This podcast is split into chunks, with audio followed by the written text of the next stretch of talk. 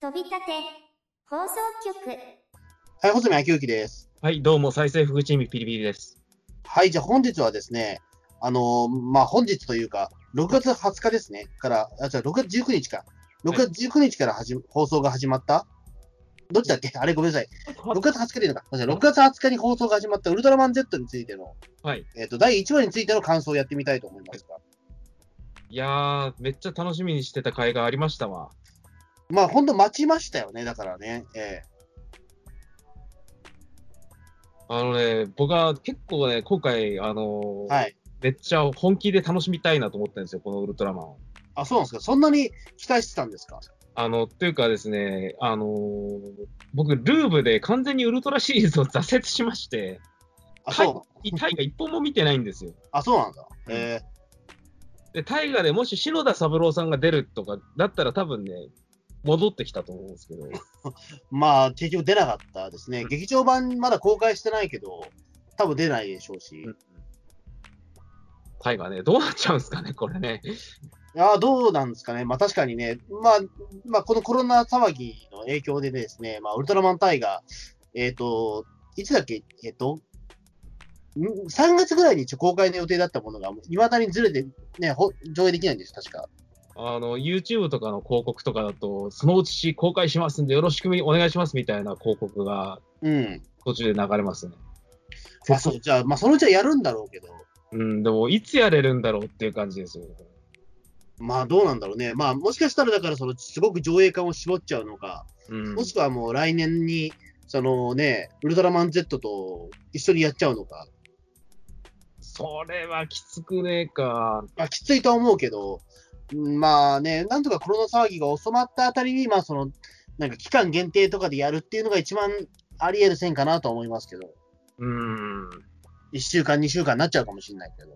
寂しいね、せっかく 頑張って作った劇場が。まあね、まあでも今年の夏はでもウルフェスもなくなっちゃいましたし、うん。まあちょっとね、どうなっちゃうのかわかんないしね、うん。本当に今まで普通にやってたものが、取り消しってパターンめっちゃ多いからな。そうですね。まあ特にやっぱり子供のそのドドラえもんの映画もそうだしね、やっぱりまだ、えっ、と、8月になったんだっけ、結局でも。ウルトラマン、ウルトラマンじゃない、ドラえもんの映画も。確かそれぐらいになった。うん。まあコナンはね、だから結局、え今年やらないんですよ。名探偵コナンは。はい。うん。っていうような、まあやっぱり子供が集まるところというか、そのね、やっぱりお客さんがたくさん集まる映画に関しては、まあちょっとやっぱり、あのーまあやっぱり元通りにはちょっとしばらく今年いっぱいはできないかなっていう感じ形だと思いますけど。映画館ね、これ、どっか潰れるとことか出ちゃうのかな、こんな状態だと。まあなんとかね、まあ頑張ってるとは思うんですけど、まあアップリンクは別な理由で潰れそうですけど。ええまさかのね、頑張りましょうっつってるところで内乱が起きてしまいましたから。うん、そこはまたちょっと違う事情なんだけども、まあ、何度かね、えっ、と、い生きながらえてるみたいなので、えーちょっと期待したいところではあるんですけども、まあでもそんな中でね、まあ、ウルトラマン Z なんはい。ですけど、まあでも、よよかったですね。まあ、とりあえずその予定通りちゃんと放送できてみたいな。これで救いですよね。えなんだろうと思ってましたから。ーねえまあでも本当にね、だからその6月20日にその放送するっていうことは、まあ前々から言ってたけど、本当にできるのかなっていうのはみんなも思ったところで。でもね、ようやく社会が元通りに少しずつなりつつあるって感じでね。明日は、あの、キラメージャーとか、ゼロワンとかもどうやら最新っていうか、新しいエピソードが放送するらしいんで、あ、そっか。あの、レッドの人コロナにかかったけど、結局大丈夫だったんですよね、もう。大丈夫みたいですね。ああ、よかったですね。特それはコロナにかかった、ま、かかる前のやつかな素材としては。どうなんだろどうなんですかね。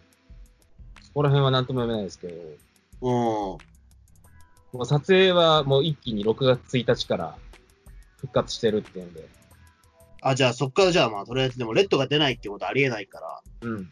できてますよね、多分。ええでもねア、アクション撮影とかが20名集まっちゃいけないとかも相当制約がかかるんで、構成を中心に頑張っていきますみたいなことになってるらしいんですけど、いうん。や、それ、あの、戦隊は大変だろうなと思うんですよ。あ、戦隊は、いまだに戦闘員とか出てる俺ちゃんと見てないですけど、のキラメーうん。ジャー戦闘員ないとかそんなことないでしょ？あ、そうか。じゃあ、じゃあ、結構大変かもしれないですね。まあでも50人、まあでもどうなんだ。大体でも10人ぐらいで回してんじゃないの？今って。いやー、補助とかも入れて20人でやるのって結構僕は想像がつかないっすね。5人戦ってる。うん、でも20人っつったら結構でも、まあでも、え、20人、50人だっけ？20人、20人。?20 人。20人だったら別に、まあ何とか頑張れるじゃないですか。例えばなんだろう、そのね、過去の戦隊全員集まってみたいなことはしなければ多分、20人だったら、そうね。うん、3つ4つぐらいは戦隊呼べるじゃないですか、それでも。でも、補助とかできないよ、それやったら。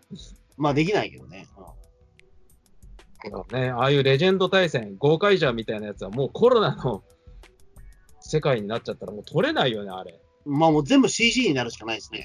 うん。まあ、こんなかんだで、ウルトラマンなんですけれども、うん。はあのーまあ、ルーブで挫折しましてですね、僕は。い。で、今回、ウルトラマンあの Z は、田口監督と脚本家の方が、シリーズのクライマックス、ラストからけ逆算してシリーズ構成をすごい力を入れて作ってますってことで、おこれは期待していいかなと。あ、そこなんだ。期待していいところは。うん。あのね、それまでね、あの、ジードとかルーブとかね、脚本がきつかったんですよ、とにかく。まあそんなこともなかったと思うけど、でも別に。うん。めちゃくちゃ悪かったわけでもないし、まあまあ確かにこれはどうかなみたいな回もあったけど、まあ、ジードとルーブは、まあ一応見てて、まあまあでも楽しめたんじゃないかなと思うけど、僕も。あ、じゃあ、小泉さんはジード、ルーブ、タイガともう普通にずっと毎年ウルトラ見てんす？実はタイがちょっと途中でやめちゃったんだけど、あ、まあそう。まあでも、まあまあまあ、うん、なんだろう、めちゃくちゃハマってるってことじゃないけど、はい。まああれば見ていいのかなぐらいな、早起きできればいいのかなぐらいな感じだ。早起きできればいいのか。いや、結構そこ大事なんですよ。だって9時になったじゃないですか、朝9時。はい。起きてねえもん、そんな時間、普通。小泉さんね、これ収録とかも毎回深夜だしね、小泉さんそ、いつ起きて、いつ寝てんだろうってすごい状況で言ってるからな。うーん、ねで、しかもだって、なんだそれまでは一応、ゲゲゲゲの鬼太郎が毎週放送されていたから、はい。一応それはリアタイで見たいから、そうすると毎日ね、あの、く土日は9時に起きなきゃいけないじゃないですか。はい。もうね、そうするとだって、土曜の9時ってね、あれですよ、だからタモリクラブが見れなくなっちゃうんですよ。えださっき、だって早起きの理由でそういう番組があるといいみたいなことを言ってたじゃないですか。え、どういうことですか？え9時とかにそういう番組があると早起きできるみたいな。いやいや、そいや、だからしたくないんだよ、本当早起きなんか俺。本当はしたくないんですよ、早起き俺。だってタモリクラブは見てないんですか早起きして。いや、タモリ、タモリクラブは、いや、タモリクラブはだって、ね、金曜深夜だから、あのね、タモリクラブを見るとしたら、だって、それでちょっとね、その朝9時に起きられるリスクがちょっと半減しちゃうじゃないですか。ああ、タモリクラブと、しあの、いや、申し訳ないけど、俺、ウルトラマンとタモリクラブはタモリクラブ大好きだからね、俺。まあ申し訳ないけど、タモリクラブの方が僕だって、視聴年数、どっちの方タモリクラブの方が間違いなく俺多いもんだって。あの、ええごめんなさい。だからそこでちょっと温度差があると思うんですよ。うん。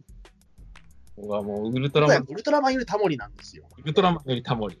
はい。すごいレートだ。え、ピリピリさんはどどっちですか？いや、僕はウルトラマンですよ。あ、そうですか。ウルトラマンタモリだったらウルトラマンの方が好きです。はいええなるほど。じゃあ、たけしとウルトラマンだったら、ウルトラマンですね。あ、そうですか。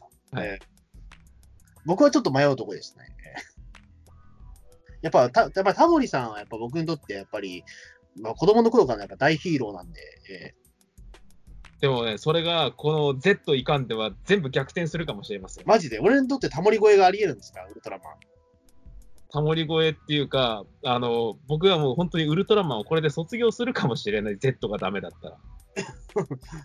わかんない。それは何とも言えないけども。ええそれぐらいね、ちょっとここ数年、ウルトラマンを見てきてダメージがでかいんです。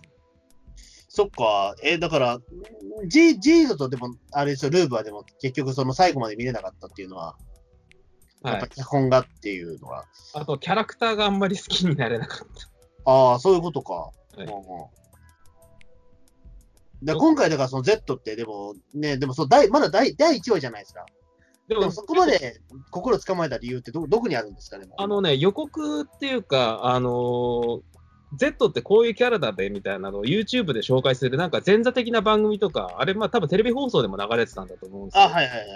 あれが結構僕的にはツボでして、うん。Z ってなんかちょっと今までにない、あの、不謹慎、不謹慎っていうか、なんだろうな、あの、空気読めないウルトラマンっていうんですかね。うん。あこれはちょっと珍しいなと思いまして。あ、そう。うん。あのさあの、オーディオドラマ版っていうのもやっぱ始まってるんですけれども、うんこれ YouTube で見れるんですが、まあ、ゼロと Z のほぼ漫才みたいなやりとり。あもうこれもツボなんですよね。なるあこれは新しいなと。あ。ああ、そうか、なるほど。確かにね、ま、漫才的なもので言うと確かにそうかもしれないね。まあそこまでがっつりしたものはなくだけど、でも実は大河の方で実はそれちょっとやってたんだよね、でも。あ、そうなんだ。ほら、だから大河の時って3体、その3体が体の中におるじゃないですか。うんうん。ウルトラマンタイガーとウルトラマンタイタス、ウルトラマンフーガっていうのが体体内にいるわけじゃないですか。うん。で、次は俺が出る、俺が出るっていうのを結構やってたんですよ。俺はそれをね、ちらっと予告とかで見てて、これ電王じゃねえかみたいな感じで、全然あまあまあ、まあそうだね。電王だね。言ってしまうとでも。うん。全然響かなかったんですよ。あ、でも、そうだね。だから、それで言うと、だから今回、だから、その、独立したウルトラマンが漫才やってるっていうのは。ピンで、なんかちょっとずれてるウルトラマンっていうのは多分歴史的に初だと思うんですよ。そう、そうかな？どうだろ初う。え、でも、ウルトラセブンのがずれてるじゃないですか。ウルトラセブンってそんなになんていうか、不謹慎なこととかしてました？いや、だって、大鳥芸人やったこと俺忘れてねえぞ、俺。あ、そっち？うん。それでもあれはウルトラあれは空気読めないじゃないですか、どうやっても。で、明らかに不謹慎じゃないですか。い どういうところがですか？や、だって、どうかがジープで乗り回して、引くぞらーっつってるのはもあ、ねパワハラ。う、もうだから、パもうだからあれですよ、もう。あの、ザ・キ違いじゃないですか、あれ。キ違いウルトラマンじゃないですか。でもあれ、ウルトラマンっていうより、諸星団として描いてるからな。でも、諸星団イコールセブンじゃないですか。でもあれは、セブンっていうより、もう地球で生きる諸星団ですっていうふうにフィーチャーされてることが、やっぱり、あの、後のウルトラの国が地球に突っ込んでくるババルー星人の時にも、キングに、あの、セブン、君もウルトラの星へ行かないかって時にも、私は諸星団としてこの星に残りますっていうふうに伝えるじゃないですか。うん。うん。あれはウルトラセブンじゃなくて、諸星団の物語でも、ああ、そうか。じゃあ、じゃあ、森津浩二さんが悪いってことで。そういうことではないんですけじど、ゃないけど、まあまあ、でもそういうことね。はい、わかりました。ええウルトラセブンがっていうよりも諸星団がっあ、て諸星団がっていうことだね。ええじゃあ、今回、だから、そのウルトラマン、ウルトラマン自体が、まあ、その、なんか、おかしなことになってるっていうところで、まあちょっと陽気なウルトラマン。ああ、はいはい。うんまあ、そのウルトラマンってあんまり感情が確かにないもんね、だって。まあ、ここさここ最近は結構ね、すごいあのウルトラマンもキャラクターライズされてるなって感じはあるんですけれども、うん。でもなんだろうな、設定とかそういったところも誰の子供だとか、そんな感じで、うーん、こんなに変なウルトラマンっていうのは今までいなかったと思うんだよな。あの、だから、やっぱりゼロが、まあ、それだったかなと思うんですよね。ね、俺、ゼロテレビシリーズでちゃんとやってほしかったんですよね。うーん、まあ、でもどうなんだろうね。まあ、でも結構でも出てるじゃないですか、ゼロ。でも、ゼロってどういうやつなんだろうっていうところにあんまりフィーチャーしなかったなと思って。あ、そう？でも、でもあんだけでも優遇されてるじゃないですか。だって、ね、結局だってなんだろう。あの、劇場版も2本作られてるわけだし、ほぼ主役のものが。そこに至るまでっていうかね、ゼロの幼少時代とかを描くエピソードとか見たかったですね。うーん、どうなんだろうね。まあ、あんまりそこ描かないっていうことなのかもしれないけど、やっぱりだってその、ほら、別に太郎だって、まあ、小さい頃のお話がそのね、万ポイントぐらいで描かれたましても、うん。なんだ、ちょっとあれ、やらせ臭いじゃないですか、あの話って、ウルトラマン物語って。い やらせ臭いってどういうこと？や、なんか再現 VTR 臭くないですか、あの話。あ、それはあれ、ウルトラマン太郎の小さい頃のお話ですよって言われても、なんか、嘘くさいなって思っちゃうじゃないですか、あれ。まあ、なんかね、いわゆる、あの、スーパーバトルビデオみたいな感じですよね。あれ、だからだ、誰かの、だからその役者が入って再現したビデオですよって言われてるような感じじゃないですか、あれ。うん、まあ、どうしても過去作品のライブラリーみたいなのを見て、太郎がうんうんみたいに言ってるから、そう、そう、そうじゃないじゃないですか、絶対。だって、あの間が10年ぐらいしか離れてないんだから。うん。うん、だから、それはやらせでし、やらせじゃないですか、あれはやっぱり。まあ、僕が特に冷めた、あれ、確か80の映像も入ってまあ、しそう、じゃあ、じゃあもうやらせ決定ですよ、俺の記憶では、あれって思った記憶があるんだよね。じゃあもうやらせですよ、あんなの。ね、だそこで、だからまあや、やらないっていうことなんじゃないかな、あんまり昔のことって。でもゼロってね、セブンなんていう偉大なね、ウルトラマンの息子なわけですから、どういう境遇で育ってきたみたいな、そういうパーソナルなところに結構興味があったんですよ。ゼロのお母さん誰なんだろまあね、でもそこへ書いちゃうと、でもね、うなんですかねや。っぱりいろいろとね、うんまあ、ゼロはもうひたすら軍団は作るわ、あのすごい尖って生意気なキャラクターがもう、どんどん、なんかね、ウルトラの中の異端児みたいなのが、なんか、族のトップじゃないですけれども、なんか、いわゆる銀河から始まる、何、これ、何ウルトラマンっていうんですか、平成ウルトラマンとは言わないの、このくくりって何て言うんですか、ウルトラマン銀河から、X とかオーブとか、あとニューゼネでしょニュージェネレーションでしょ？ニュージェネレーションっていうのうん。この人たちのなんか総司令官っていうか、親分みたいな感じになったじゃないですか、ね。あ、まあそうですね。うん。まあ、ちょうどなんかその、なんだろう、その、えっと、メメビウスにと、そのなんかニュージェネの間みたいな人だから、うん。いや今はもう、メビウスとかあんま出てこなくなっちゃって、ゼロ、まあ役者の方がね、まあもういないから。何かあったら助けてくれるの、まずゼロじゃないですか。うーん、まあね、うん。まあ本当はメビウスがその役でよかったかもしれないけど、ねえ、なもういないからね、やっぱり役者の人が。うん、だからそこですごいしわ寄せが寄っちゃってる可能性はあるかもしれないけど、うん。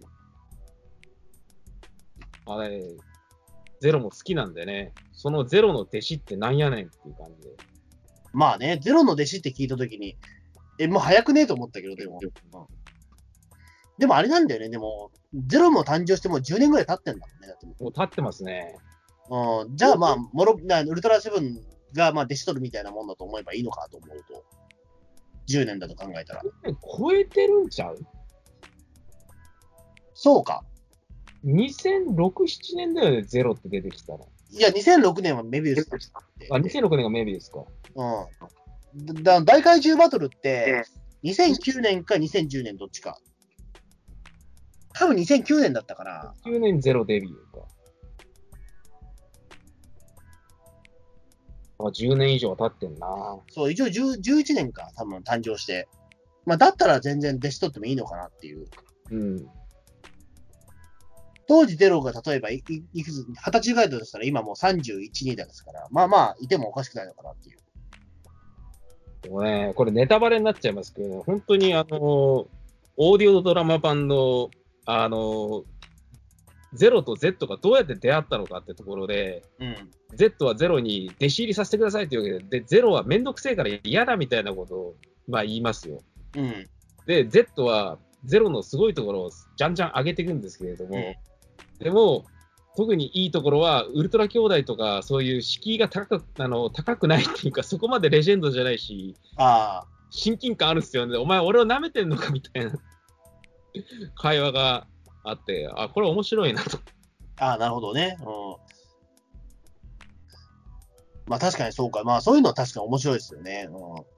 まあだから本当はだからもうちょっと上の世代の方にね、弟子入りしたかったかもしれないけど、やっぱりちょっとまだ敷居が高いというところで。もうね、エースとかジャックさんなんて恐れ多いっすよ。03ぐらいがもう、スッといける感じでみたいな感じ。ああ、でもそれは確かにね、うん。まあ、わ、わかりやすくていいですよね。わかりやすいですけど、問題発言ですよね。うん。まあやっぱ若手真打ちっていうのはね、やっぱりね、入りやすいってのはありますから、やっぱり、えー世代が近い分ね。えそういうことを口に出しちゃう Z ってすげえなと。ーねえ、まあ確かに。まあその第1話からしてもね、もうだって、なんだろう、その、まあな、なんだろうね。なんて言えばいいの、あの性格は別にチャチャラ、チャラくもなく、ただ単におかしい人みたいな。なんか、うーん、あのおかしさは何ですかね？あのね、ここのタイミングですごく言うのはあれなんだけども、あのおかしさって、このタイミングですごくこの例えを出すのは嫌なんだけど、うんあの手越優也的なやつなんですよ。え？なんで？あの、一滴によっては手越優也があんな感じだったんですよ。だったって言わなきゃいけないのがすごい切ないんだけど、手越優也がウルトラマンになったらあんな感じになるみたいな。あの、そうな感じだと思う、俺。うん。手越優也ってそんな変な人だったっけ？一滴を見たことなありますよ、いや、ないっすね。えーないの？なんで？だから僕バラエ、だって。バラエティとか全然興味ないんで。あ、そうか、ポツンと一軒派か。じゃあしょうがねえな。手越し、ポツンと一軒派だったらしょうがないけど。うそれも見てないんですけどん。、なんでじゃあ、タイガー派かよ、じゃあ、もうしょうがねえな。そういうわけでもないですけど、え、なんで、じゃあ何見てんの？じゃあ、日曜8時。日曜8時は日朝を見てますよ。え、だから、いや、夜夜。夜10時間後です。見ない、見ない。何？ゆっくりもう翌日に備えて寝ます、さっさと。マジで？うん。そんな人いない、い普通いないですよ、だって。そんなことはないだろうい。やいやいや。だってどんだけ視聴率取ってると思うんですよ、その番組、3番組が。それは、60%, 60取ってんだよ、その3つ合わせて。まあ、それは取るでしょうね。ええだからウルトラマンとかね、そんなじゃね、仮面ライダーとか戦隊なんて、だって視聴率何パーセントだよ、じゃあ、それを考えたら。今じゃ 1. 点何パーセントとか2.1%とかやべえことになってるのに。だからもうさ、大河とかの方が全然見てますよ。ええええまあでもちょっとでもね、まあでも本当にでもちょっと手越し優感があるんですよね、なんか。うん。手越優也さんっていうのは、ああいう不まあ、損ちょっとチャラい感じなんだけども、やっぱりちょっとそのね、ちょっと才能を感じさせるアホさみたいな。ああ、やっぱりちょっと日本語的にも怪しいところもあったりみたいなるほど。なね。うん。そういうのはちょっと感じました。うん。ただやっぱりなんだろう、その、うーん、だから日本語のおかしさ的には多分あれだね、あのーなんだろう、ちょっと手越優也より超えてると思う。うん。あの、滝沢カレンレベルまでいってると思う。あとね、そう、キャラクターの面白さはね、これからどんどんいろいろ出てくると思うんですよね。うん。うん。そうですね。だから、なんだろう、その手越優也と滝沢カレンを合わせたものが俺はウルトラマンゼロかなと思ってましたよ。うん。それは Z じゃなくて。あ、ゼロだ。でも Z ね。うん。で、やっぱり僕らの心を完全にわしづかみにしたであろうは、セブンガーですよ。あ、そうですね。えもう今日ね、放送初日だったわけですけど、あの、お店に並んで、ウルトラマン Z のソフビは残って、セブンガーが消えまくったそうですね、店頭から。あ、まあ、ほん、そうなんだ。やっぱセブンが人気、これ出たんだね。うん出るでしょう、あれは。ねえ、確かに。だって予告からあんなね、ワクワクさせてくれる。うん。つぶらやでね、ロボット登場かよって。そしたら、まあ、まさかのセブンガーが選ばれるっていう。あのね、なんとも言えない愛嬌のあるあの外見と、内部のあのミリタリーチックなコックピットの描写、いいですね。いや、そうですね、確かに。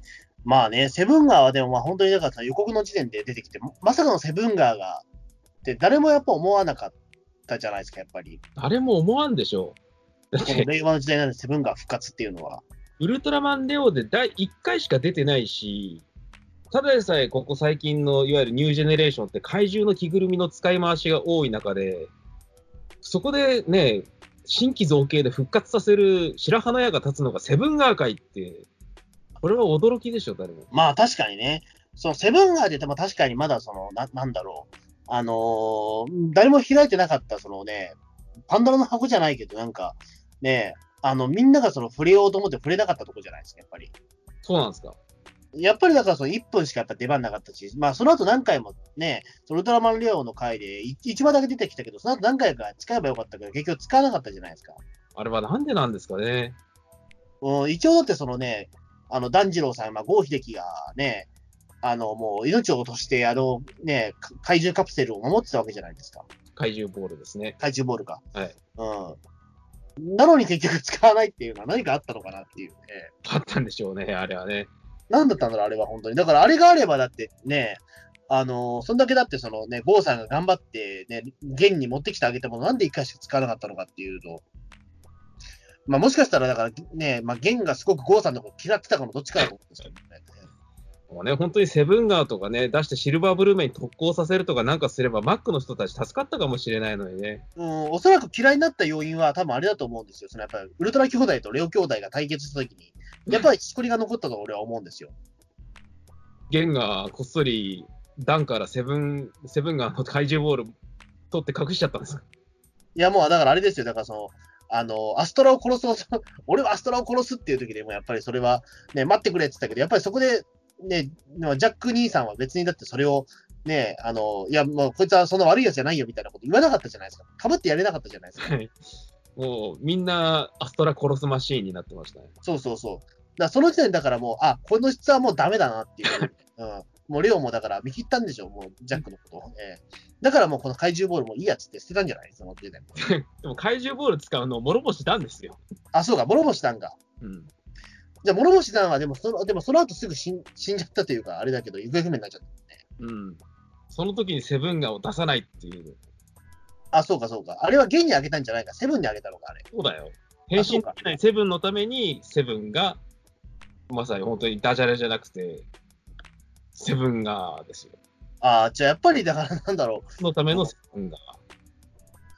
そうか、じゃああんまりじゃあ、セブンとしてはあんまりピンとこなかったんじゃないですかね、やっぱり。これは飽きちゃったんですよ、1回で。1分しか戦えねえし、1回使うとなんか48時間とかとんでもない充電時間が必要でしょ。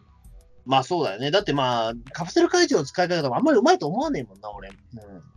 まあ、諸星さんはね、何を血迷ったのか、毎回相性の悪いカプセル怪獣を出すんですよね。そう、だからあの、ポケモンブリーダーとしては僕は全然ダメだと思うんですよ、あの人。えうん相当ダメですね。えうん。ねだからね、もうだからその最初のチームでたけしにやられちゃうわけですよ。うんもう岩国一かけとかぶんなぶん投げちゃうやつなんですよね。多分ね。毎回それやりますからね。ええあれ不思議だよな。で当時さ、カプセル怪獣の描き方っていうことに関して、怪獣の文芸っていうか、そういう、もしくはそういう、なんだろう、アクションとかそういうのを盛り上げようと、そういう、するなんだろう、考える人たちは、なんでも毎回毎回電気に対して水属性のやつをぶつけたりとか、機械を狂わせるやつのところにウィンダム突っ込ませたりとか、ああいうはちゃめちゃなファイトをさせてる理由が俺にも全くわかんないんだよな、あれ。いや、そう、だからだから多分ね、セブンガーもだから、もうなんか、俺には扱いきれねえや、こんな鋼ポケモンなんて扱いきれねえわ、みたいな。うん。一回でも飽きてしまった。飽きちゃったんじゃないですか、やっぱり。えね、ただね、レオの時ってさ、着ぐるみ作る余裕もなくなって、ああいう草園で操る円盤怪獣なんてものをね、出してる中で、せっかく作ったセブンガーの着ぐるみを、ね、仲間になりましたっつってんのに、一回こっきりで終わらせるってのはどういうことですかね？えねえ。まあ、まあ、そんなね、セブンガーがまさかの45年の時を超えて復活ですからね。人が乗るロボットとして。ねえ、どういうことだったんだろうね、でもあれは。セブンガーはだから、もともと世界観が繋がってるかどうかは知らないけど、そこ謎なんですよね。だって別にだって1分間しかだってそのね、地球上に現れてないわけだから、そのな何かしらそのなんか破片がね、壊されたわけでもないから、秘密裏になんかそのね、破片があったとかそういうわけじゃないですもんね。それをだから研究して増殖させたっていうわけでもなさそうだし。あのね、ウルトラマン Z が地球に現れた時ね、誰かが、あ、あれはウルトラマンみたいな反応にならなかったんですよね。じゃあやっぱり違う世界軸の話なんですかね。これ、すごいややこしいですよね。あの、ウルトラマンゼロがいろんな時空を飛び越えるのが常になってから、いろんな地球ができてしまって、うん。これもまた別の地球なのかっていうふうにやっぱなりますよ。ああ、そうかそうか。そういうこともあり得るわけですね。ゼロがそうやって時空バンバン飛び越えちゃうから。平行世界がいろいろあってみたいなのがもうお決まりになってますから。うん。じゃあやっぱそういうことなのかな。じゃあこの世界軸ではまあセブンガーは地球のものだったみたいな。そう、もうこれはどんどんね、話が進んでいくところで、ああ、そうだったのかみたいなことになったらめっちゃ面白いな、みたいな。うん。ねえ、確かにな。うん。まあでも本当にセブンガーだからね、まあね、この回、だから第1話から出してくれてね。うん。もうワクワまあほぼほぼセブンガーがずっと出っ放しみたいな感じだったけど、でしかもね、なんだかんだでセブンが強い、やっぱり。やっぱ強かったですね。うんこれで、まあね、もう時間も3分に倍増してますし、はいどうぞ3倍になってますからね。カートリッジ3つでね、3倍で動けるようになった。そうそうそう。で、あの、コックピットの描写とか、僕ら子供の頃に、こうあの、ゴジラ VS メカゴジラとか、ゴジラ VS スペースゴジラとか、モゲラとか、メカゴジラとか見てるんで、うん。あーみたいな懐かしのワクワク感みたいなのありますよね。そうですね。やっぱ、まあ、完全にあれはもうモギラの中身かなっていうね。やっぱあのね、そんな感じはすごいしましたね。多分ね、このウルトラマン Z のね、あの、セブンガーとか、これからウィンダムとかも出てくるわけですけれども、ああいうミリタリーチックなコックピットって戦隊とはちょっと違う魅力があるじゃないですか。仙台なんかもっとしなんかすっきりしてるもんね、すごいなんか。すっきりしてるっていうか、バカ広いんですよ、コックピットに。うん。あれはコロナ対策なんですかね。いや、そう。ずっとですからね、コックピットが広いのは。まあそうか、コロナの前か。うんまあみんなポーズしたりするから結構、狭いとやっぱり、ああ相手に当たっちゃうもんね、やっぱりね。一人でも広いからね、サンバルカンとかの頃から。あ、そうか。広いな、コックピットって。まあ、やっぱコックピットはやっぱ狭い方がやっぱり入ってるかなっていいもんね、やっぱりああいうの。えーミリタリー感があるんですよ。うん。ただ結構俺びっくりしたのは、その Z の第一話でびっくりしたのは、はいあの、いわゆるゴメスの大きさですよね、やっぱり。あれはどういうことなんですか？ウルトラ Q 基準ってことなんですか？あ、そう、ウルトラ Q 基準なんですよやっぱそうなんだ。だウルトラ Q と、そのね、ウルトラ Q の時のゴメスって、10メートルしかないんですよ、確かね。なるほど。やっぱそうなんだ。そう。で、そこで言うと、ウィンダム、ウィンダムじゃない、そのね、セブンガーってもうちょっとでかいじゃないですか。まあ、50メートル級ってこと。50メートルあるでしょ。だからもう全然もうそれはもうお話にならないんですよ、ゴメスの大きさって。なんか手でバシーみたいなね、やって、わーわーわーって突っこけて、うわーゴメスどうなったんだって言ったら、ゴメス活動停止して、え、死んだのか？いや、まあ、それ死ぬでしょ、あんなの、ね。あれ死んだんすかね？まあ、ゴメスなんてその大して戦闘力ないからね、やっぱり。あの、うわっちうおーみたいなつ、なんか、転びながら突っ込んでるだけで、あれゴメス死んじゃったの？まあ、しん、まあ、しん、まあ、え、な、な、なんつったっけ、あれ？生態レベルが低下？じゃなかった。ゴメス活動停止。活動停止って微妙、難しいとこだな。気絶したってことでいいのかな。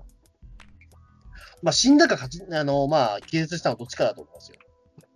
これね、いろいろ突っ込みすぎてて、あの世界で怪獣処理するときっていうか、怪獣が出て、そいつをえっとあの停止させるときに殺してるのか捕獲してるのかよくわからない状態で終わる。でもこれはでも最近、なんだろう、僕最近なんだろう、そのゴジラのゲーム、PS4 の、あの、ゴジラ VS っていうゲーム、時々やってるんですけど、はい。あの、これもうめちゃめちゃ高いんですよ、このゲーム、プレミアついちゃって。あの、中古でね、なんか2万円ぐらいする方高っけど、まあ、なんとか頑張って8000円ぐらい手に入れたんですけど、これでも発生もするのか。うん。ねでもそれもやっぱりね、そのゴゴジラとかに倒された時はやっぱり活動停止って言うんですよ。やっぱそうなんですよ。今はだからそのね、殺したとか言っちゃいけないというか、うん。多分活動停止って言わなきゃいけないんだと思うんですよ。まあね、子供に見せる作品として死亡を確認しましたとか、なんかそんなこと言ったらまずいだろうな。まあそうですね、死亡確認って言ってもね、それ信用できないパターンもやっぱり某漫画のおかげでありますからね、今や。いそういう問題なんですかね。や、僕はそう思います。死亡確認って一番僕は信用できない4文字だと思ってるんで。ええ信用動向以前、やっぱりね、あの未就学児童とかも見るようなもので、はい、殺しましたみたいなこと、やっぱり言葉で言っちゃダメなんじゃないですかね。まあそうですね、うん。だからまあ活動停止でいいと思うんですけど。でも、これ、僕、ちゃんとウルトラマンね、このニュージェネレーションシリーズをちゃんと見てないからっていうのもあるんですけど、多分怪獣の飛び散った肉片とかを回収してる班がいるなんていうウルトラマンって、今までありました？あー、な、あったかな？ちょっとわかんないわ。パッと出てこないけど。あ、これありなんだ、子供に見せるのにって、ちょっとびっくり。うん。なんだろうね。確かにね、あそこはでも確かに、えっ、と、描かないといけないとこなのかもしれなかったけど、確かに。最近も結構テレビもいろいろね、あの表現の規制が厳しくなっちゃって、なかなか大変なのかなと思ったら、まさかね、怪獣のあの爆破散した破片っていうか、肉塊をひょいひょい、あの、なんかボトルに詰めて、なんか実験実験してんのか研究してんのかよくわかんないですけど、わっしわっした、あの死体処理班みたいなのが出てくると、ちょっとびっくりです。まあ確かに死体処理はね、大大変な問題ですからね。うん。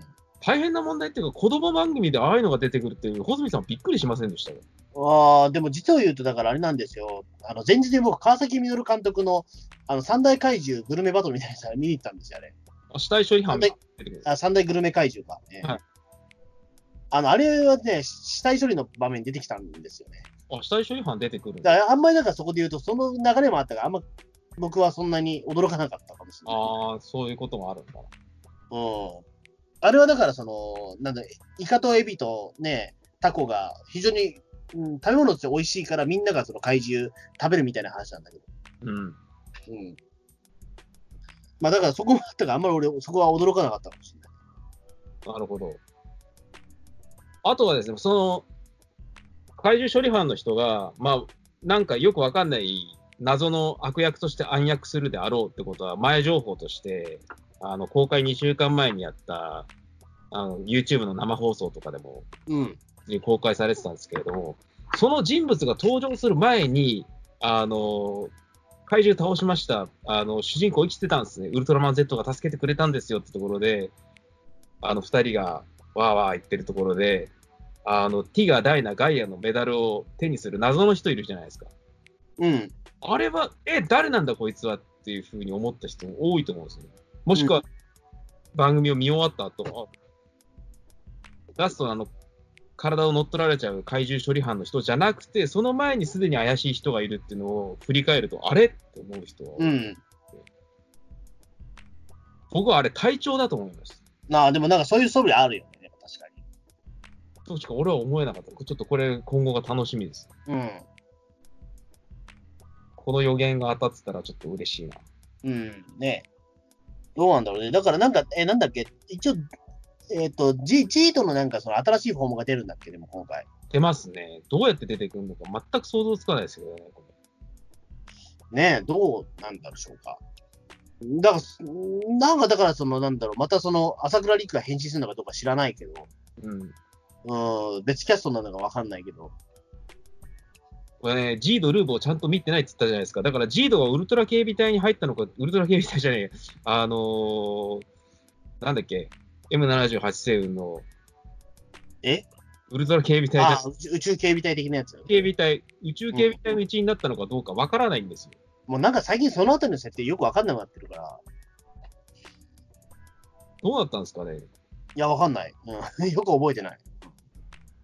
あんまりそのね、重要じゃないんじゃない？多分そこ。今。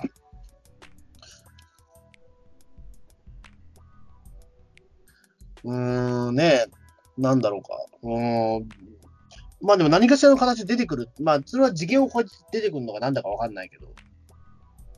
あ次元超えるっていうな禁じ手は、このゼロがいる以上、起きかねないよな。うん。だから、ゼロもだからまあ今回で行方不明になったけど、ブラックホール的なものに飲み込まれて。うん。でも、ゼロ、ああいうこと、なんか毎回起きてるような気がするんだよな、ゼロが主役の時とかは。まあね、うん。おっしゃ、異空間行くぜとか、うわ、異空間だみたいなことが毎回起きてるような気うん、まあ、おなじみのやつですよね。うんでもまあ、それでも何とか生き残っちゃうから、まあ、まあ、少なくともダイナよりはちゃんと復活できるというか、ダイナ、いまだに地球に帰ってこれてないからね。うん、うん、ねで、それだったらもう全然ゼロの方がやっぱりスペックが高いってことなんでしょうね。うん。まあ、ゼロ無敵の人ですからね。ええまあ、そうですよね。うん。まあ、でも正直まあ、すごい、だからその特撮はすごい良かったし、まあ、やっぱりでも、なんだろう。まあ、やっぱり特撮の良さがやっぱりこの第1話は、あの、際立ってるんだけど、やっぱどうなんだろうな。でも第2話以降がちょっとわかんないですよね、でも正直。それは特撮がってことですか？それとも脚本がってことですか？いや、脚本は、まあ、わかんないですね。全部わかんないですよ、言ってしまうと。だってまだ第 1, 1話しかやってないから、そのだから、なんだろう、まあ、もしかしたらこの後脚本もなんかおかしくなっちゃうのかもわかんないし、で、特撮ももしかしたらね、もう、パワーダウンしちゃう可能性も全然あるじゃないですか、やっぱり。まあ、ちょっとコロナの影響とかも若干挟んだしね。そう、はい。だから第1話の特撮としては僕はすごくいいいいなと思ったんだけども、これがどこまで続くかだなっていうのが、うん、だからまだ俺判断ができかねる状況というか、うん。まあね、本当にでウルトラマンのキャラクターたちもそんなに僕はビリビリさんほどにビビッとこなかったから、あ、そうなん？うん、そんなにかな、うん。これはね、あの、このニュージェネレーション関係のウルトラマンでもう嫌だなって、もう毎回もう、ウルトラマンの誰々のカードを使うとか、誰々のね、なんか、なんだ、よくわかんないものつけるみたいな、はい、メダルみたいなものをね。うもうこのお決まりのパターンがまた今回も続くわけですけれども、今回はもう、そうか、だからね、これ使いますよねってことで、自分の師匠、そしてその師匠、その師匠の力を集めて使う。ちゃんと理由付けみたいなものがちゃんとあるじゃないですか。ん、まあ、理由付けはあるけど、でもほら、なん、なんて言えばいいのかな。えっ、と、そのじゃあメダルは何なんだって話じゃないですか。そもそもあれ。そこはね、そこまで突っ込み出したら、もう、このニュージェネレーション関係のウルトラマン、全部何なんだってことになります。あ、だからそこはもう俺もう捨ててます、だから正直。いやだからそこで言うと、だから唯一良かったのは、そのなんだろう、それまでウルトラマン、ニュージェネレーションのウルトラマンの弱点っていうのは、まあその謎のメダルを装着することによって変身するけど、うん。なんか、例えばじゃあ何かそのね、あの、まあ、今回はご賞はくださいだけど、なんか、ね、なんか力をお借りしますみたいなやつとかたくさんあったじゃないですか。ありますね。でそういうのは別に何も説明せずに言えたんですよ、それまでみんな。うん、特になんかそのウルトラマンから説明も受けて、なんとなくそれパーって言えちゃうようなうん。ところだって、そこが解消できたらよかったですよ。ちゃんと今回、一からレクチャーしてるみたいな。変身失敗するとかね、僕、失敗するっていうか、分かってないから、そうそうそうそう。鳥が押すんだよ、鳥がとか。うん、そうそうああああいうのは良かったんですけど、うんまあね、うんそこはだからうまくクリアしたなっていう感じはしたけど、うん、だからね脚本をしっかり組み立ててありきで作っていくウルトラマンなんで、これは相当楽しみだぞっていうふうに僕は今感じてるんですよ。あ、本当に、うん。だから、これに裏切られるっていうか、な、なんすかこの終わり方みたいな感じになったら、僕もうウルトラマン卒業っすね。もうあ、本当ですか？え卒業っていうか、立ち直れないですよ。あの、楽しみにしてて、ハマってて、それが結果的に、なんすかこの終わり方みたいになったら。えうん。まあね、まあどうなるかわかんないですよ。まだ1話しかやってないから。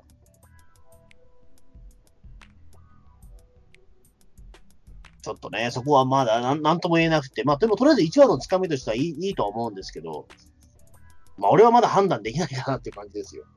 まあね、もうとにかくこのウルトラマン Z はね、あの、鬼滅の刃同様にもうネタバレを一切回避してね、見ていきたいなと思う。あ、そうは、もうね、ちょっと今日ね、うっかりね、ツイッター見てね、穂積さんのツイッターとか、あの、ツイートとか見てね、しまったってなっちゃいましたから、ね、なんでやねん。俺、調布駅が壊されてるとしか言わなかったけど、ビッグカメラだみたいなことで、うわ別カメラでしたよ。それ初めて見て、ここ調布じゃねえかみたいに俺いはやいやいや、あったよ、ね。そんな、そんなマニアックな楽しみ方してる一部ですよ。僕はもうウルトラマン Z の画面、音、もうすべてをもうね、新鮮に楽しみたいんですよ。なるほど。ちょっとしばらく土曜日は丸一日ツイッター見るのやめようかな。あ、本当に。うん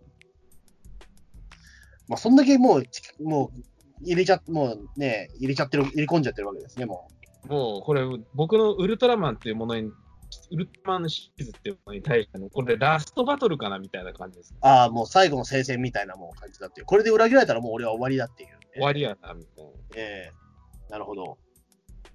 だから、さあの冒頭にも話しましたように、ジードで挫折して、ルーブでもうダメだ、これ見てらんねえってなって、タイガーになっては始まっても見る気がしねえっていう、もう僕のテンションはだだ下がりだったんです。なるほど。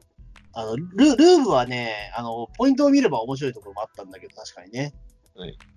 あの、なんだろう、その、えっと、ルーブってほら、兄弟が、兄弟がウルトラマンになるやつじゃないですか。タイですね。で、あの、お父さん役の人がね、面白いんですよ。穂積さん、そこずっと突っ込んでますけど、それ賛同してくれる人、他にいるんいや、すか？いるいる、結構いたんですよ。あそう？はい、名前は出せないけど、3人ぐらい知ってる。うん。いや、なんだろうね、あの、ちょっとやっぱウルトラマンとか、そのやっぱり特撮ものの演技ってちょっと違うじゃないですか、やっぱり。違うっていうんか、なんかその、他のドラマを見てるのとちょっと違うじゃないですか、やっぱり。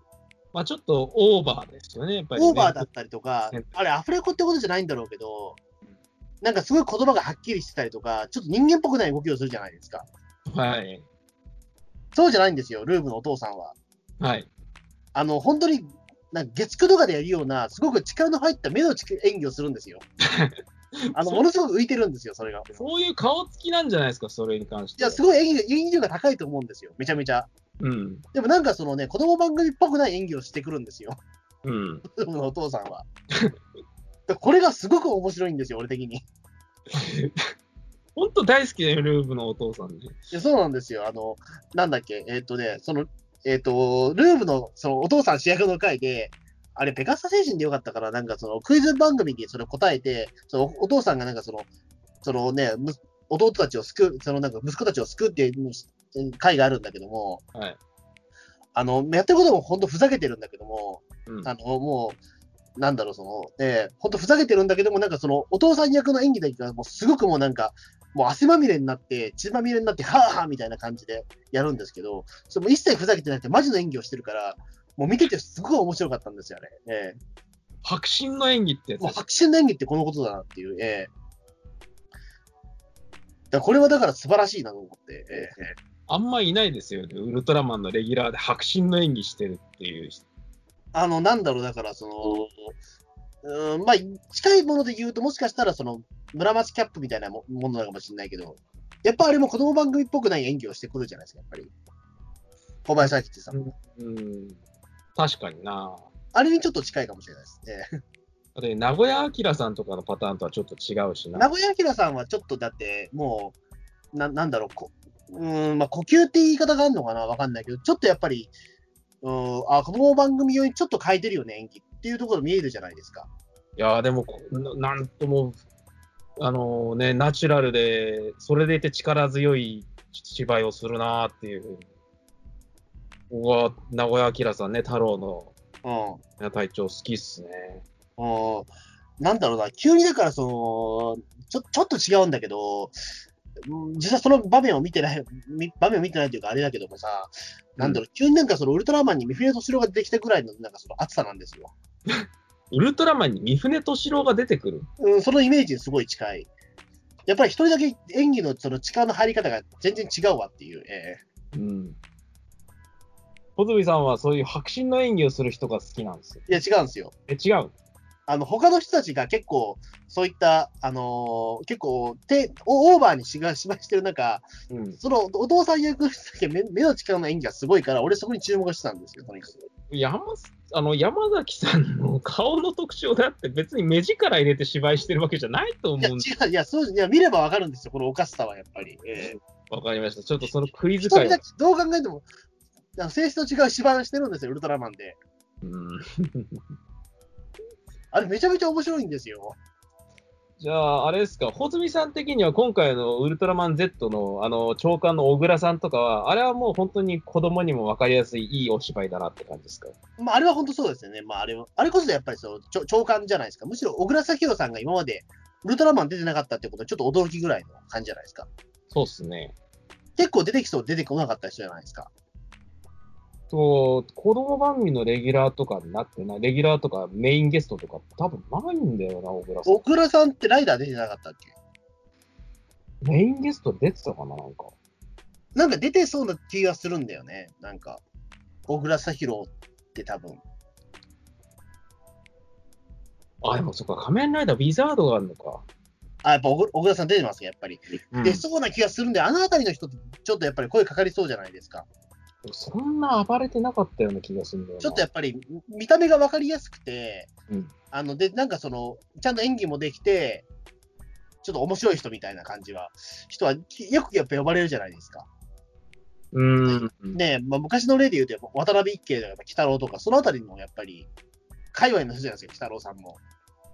そうっすね。そのね、うん、その小倉久弘さんもそうじゃないですか。ウィザードはそういう狙いでキャスティングされてると思うんですけど、あんまりね、劇中ではちゃめちゃなこととかね、あの、笑わせにかかったりとかした記憶あんまないんですよ。なんだろう、でも最近の平成ライダーよく知らないけど、うんあのーだって、すごい演技ができる人持ってくるじゃないですか。片岡鶴太郎とか最近は。はい、はい。でちょっと変わったんでしょだからその、あの、鬼太郎的な人からやっぱりその片岡鶴太郎みたいな人に変わったっていうのはそういうことでしょで、あの、片岡鶴太郎さんとかは、やっぱり、ああいうおすごい人を呼んで暴れさせるんですよ。多模擬仮面ライダーみたいなのにしたりとか。分。うん。うん。わあす、すげえ役者呼んできて暴れさせてんな、みたいなのがあったんですけど、このウィザードの頃っていうのはね、こういう小倉さんみたいな、ちょっとベテランの人呼んでも暴れさせまではしなかったんですよ。だからなんだろうね、あのーそのふざけた役に関しても、ん完全に乗り切れる人とそうじゃない人がいて、あの、そのルーブのお父さんって多分乗り切れない人だと思うんですよ。マジっすか？そう、うん。なんだろうな、あの、マイティジャックの二谷秀明みたいな感じなのかな。マイティジャックの二谷秀明っていうのは、そんな暴れることを、そんな要求されてる役じゃなくないですか？いや、だけどほら、明らかにあの人だけ異質じゃないですか、その他のメンバーに比べて。まあ、そりゃね、でどう考えても、あんなから二平さんとうん。二谷秀明のね、演技は全然別物じゃないですか、あれ。別の国の人じゃないですか、あれ。いだって二谷さんは特捜最前線とかでも、やっぱり一人だけなんか演技の方向性違いますもん。や、そうそうそう。だから、ああいうことなんですよ。だから、二谷秀明っぽいんですよ。だから、そう、ルームのお父さん。で、うん、ちょっとそれ伝わるかな二谷秀明っぽい。うん、うん、いや、やっぱ一人だけ演技の質が全然違う人が入ってるっていう。うん。で、存在感がすごいと。うん、存在感がやばいですよ。ええなるほど。うん。ちょっと見てて、もうこれは、あのーもう今日はね、そのルーブのお父さんどういう活躍してくれるかなっていうところだけ僕見てました。それ、ウルトラマン楽しんでないっすよね。いやいや、そんなことないですよ。だって、そういう楽しみ方あるじゃないですか。ウルトラマンってやっぱり。ええやっぱり隊員、隊員やってこと、隊隊員ってことってとこじゃないけど、やっぱり役者の演技あってこそウルトラマンじゃないですか。まあね。まあそこで言うと、今回の小倉世弘さんっていうのは非常にわかりやすいキャスティングだったと思うけど、長官役としてはね。あとは、バコさんね、どういうふうに今後活躍するのか楽しみですね。うん。橋爪さん。ああ、はいはいはい。うんうんいや、これね、あの、ゴジラ VS スペースゴジラ以来僕、なんか、こういう SF で見るなーって感じなんですけど。うん。この人めっちゃイケメンじゃないですか。ああ、そうですね。でも本当にこういう、ね、仮面ライダーとかウルトラに全然縁がなかったなって感じあ、そうか、意外ですね。いかにも出てそうなイメージだったけど。や、多分出てないんだよなあ、。そっか。記憶にないの、これ。うーん。そうなのか。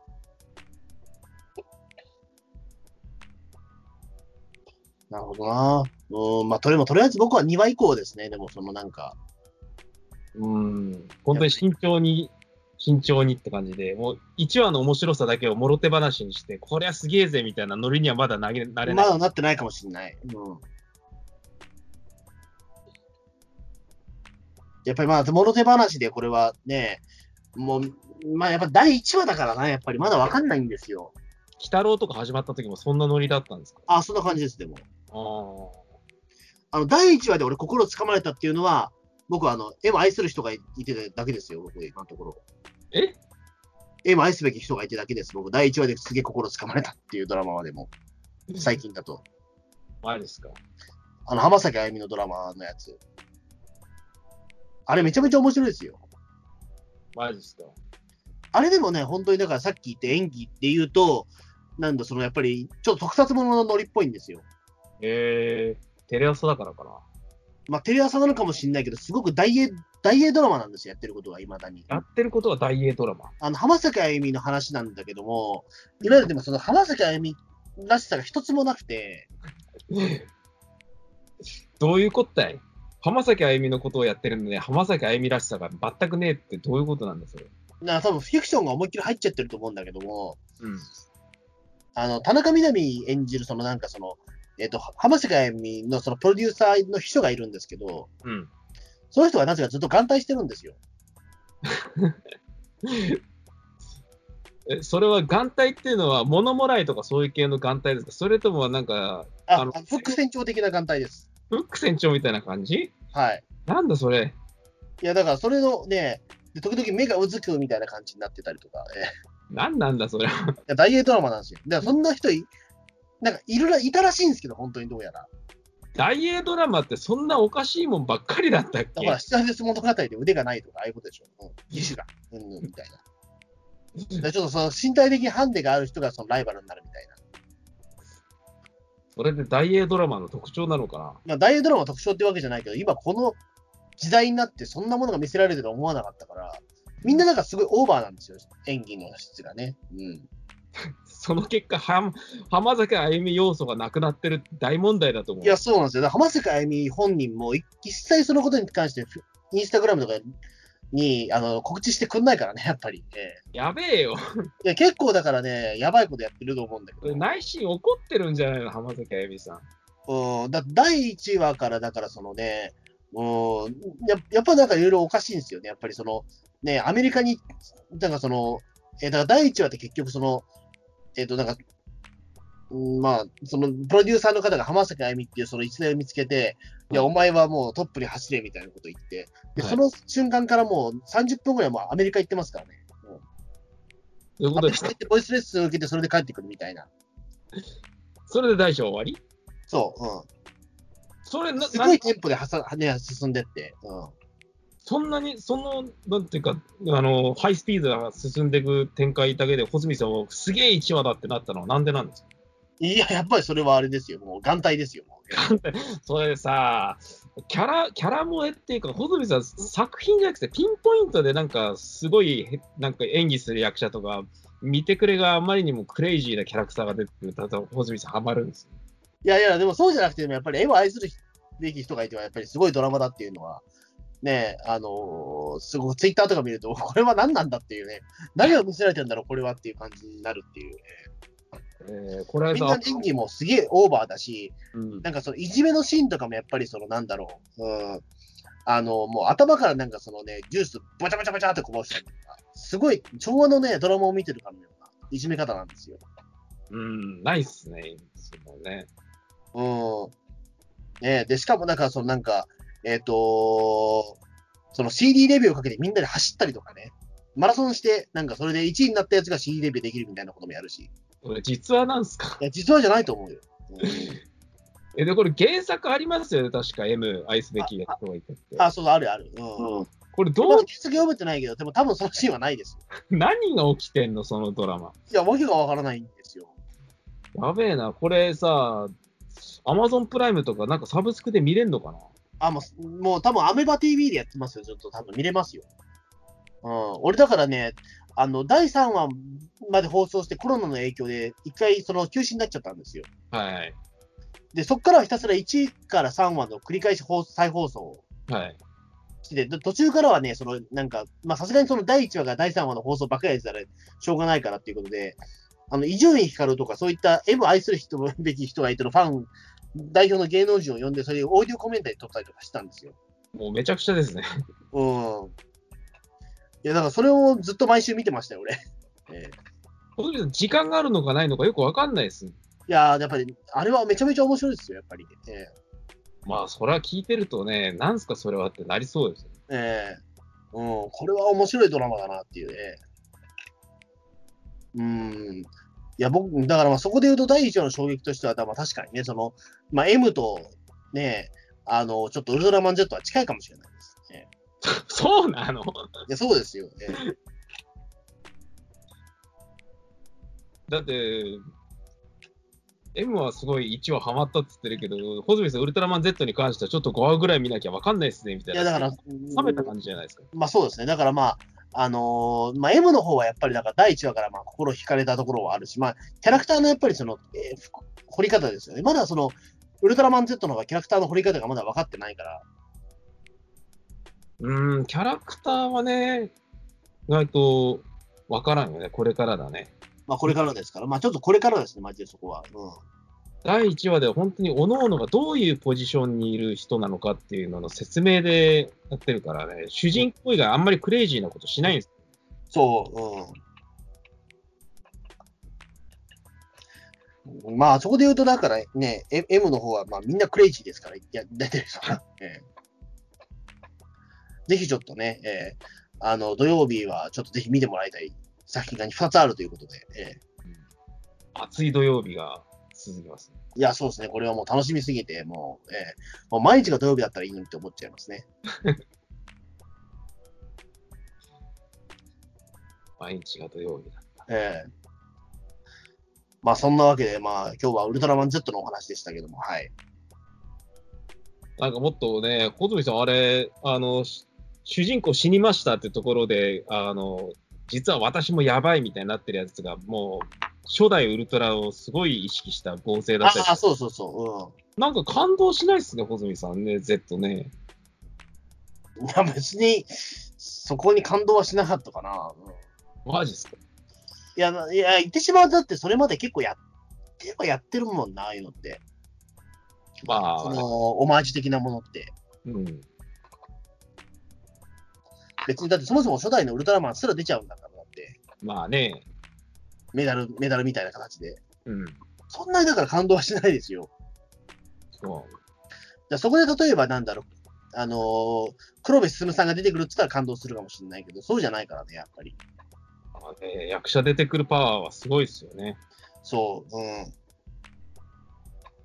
いや、メビウスの頃は本当にもう、毎何が起きてんだこれみたいな感じで見てたな。まあやっぱり毎週ね、まあその後半になってくると、毎週そのね、レジェンドが出てくるっていう、え長谷川初則さんまで呼んじゃうときはさすがにビビったな。まあね、確かに。長谷川初則は、でも本当にビッグ。まあ、ワンシーンだけだったけど出てきて。うんね、ちゃんと、えあの、80の時もアフレコで喋ってくれたり、おうって感じで。うん。でもその後でもあれだよね、ウルトラマンゼロの映画で確か長谷川さんはでも、80の声だけやったもんね、その後ね。確かやってんな。うん。本当に久方ぶりの80だったからね。うん。いやー、感動したな、あれは。そうそうそう。うん。まあでもみんな言ってしまうと久方ぶりだったんだと思うんですよ。だからその、だって、マース・リュウさんもだって久方ぶりのレオでしたもん、あれは。長谷川さんに至ってはインタビューとかもなかったじゃない、ああの頃。ああ、そうか、なかったか。うん。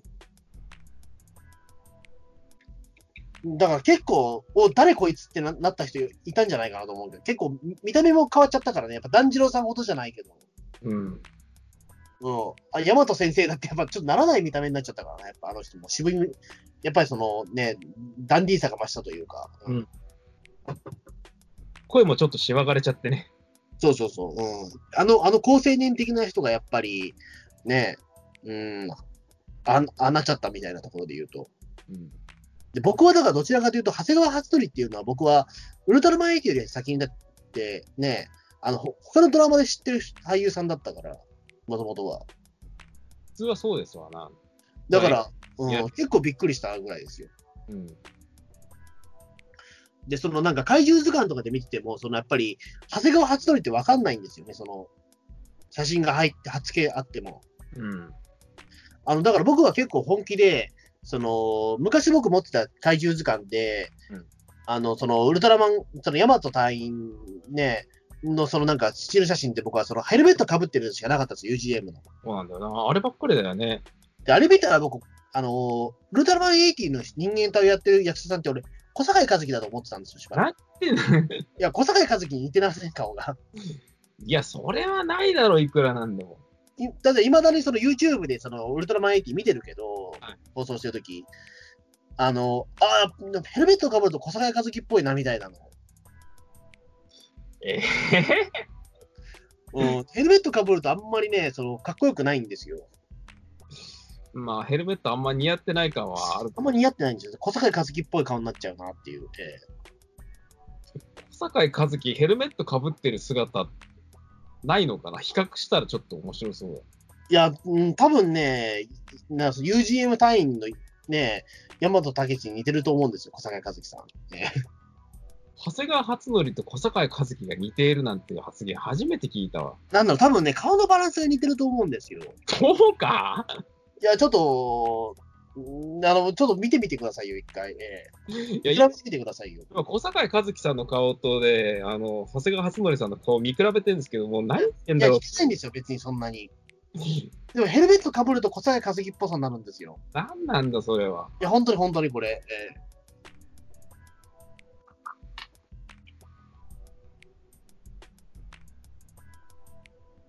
防衛隊もね、ああいう着ぐるみを出す方がさ、やり、なんとかやれるってことで、今、だから、総援がすげえ手間とか金とかかかるってことだよね、今回戦闘機出ないっていうことは。うーん、まあ、なんだろう。まあ、作っても売れないっていうことなのかな、逆に言うと。ああ、今、子供たちが飛行機欲しがらない。まあね、うん。飛行機っていうかね、ああいう防衛軍の戦闘機とかが出たのってのはいつ以来になるんだ、これ？やっぱりだから、その子供の、僕らの子供の頃を見ても、うん。戦闘機って買わなかったじゃないですか、言われてみれば。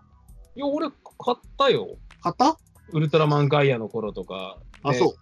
三なんていうか、3方向にバコーって、あの、なんか、あ、はいはいはい。みたいなのが飛行機になるやつ、あ、これは面白いと思って買いました。あの、だからね、僕はだからあれだったんですよ。それで言うと、あの、怪獣とウルトラマンと戦闘機だったら、どれが欲しいかって言われたら、やっぱその順番なんですよ。怪獣、ウルトラマン、戦闘機なんですよ。あ戦闘機は一番最後なのよ。僕、ウルトラマン戦闘機怪獣なんですよ。あ、そっか。はいうん、僕はやっぱ怪獣先に欲しかったから、なるほど、なるほど。うん。そこはやっぱちょっと違うと思うんですよ。うん。で、まあ、ウルトラマンは1体買ったらウルトラマンそれでちょっと遊んじゃうし、そしたら戦闘機のことは忘れちゃうみたいな感じですよ。なるほど。うんじゃあ、あんまりメカニックにはワクワクしなかった感じですかね。まあ、そんなこともねえんだけども、結構大人になってからじゃないかな。うん。子供子供の頃はやっぱりあれでしたよ。やっぱりその怪獣とかウルトラマンの方が好きでしたよ。メカニック好きなんだよね。うん。まあそんな感じでね、まあウルトラマン Z なんですけども、はい。まあね、まあ次2話ということで、まあ、まあ感想がいるかどうかはわかりません。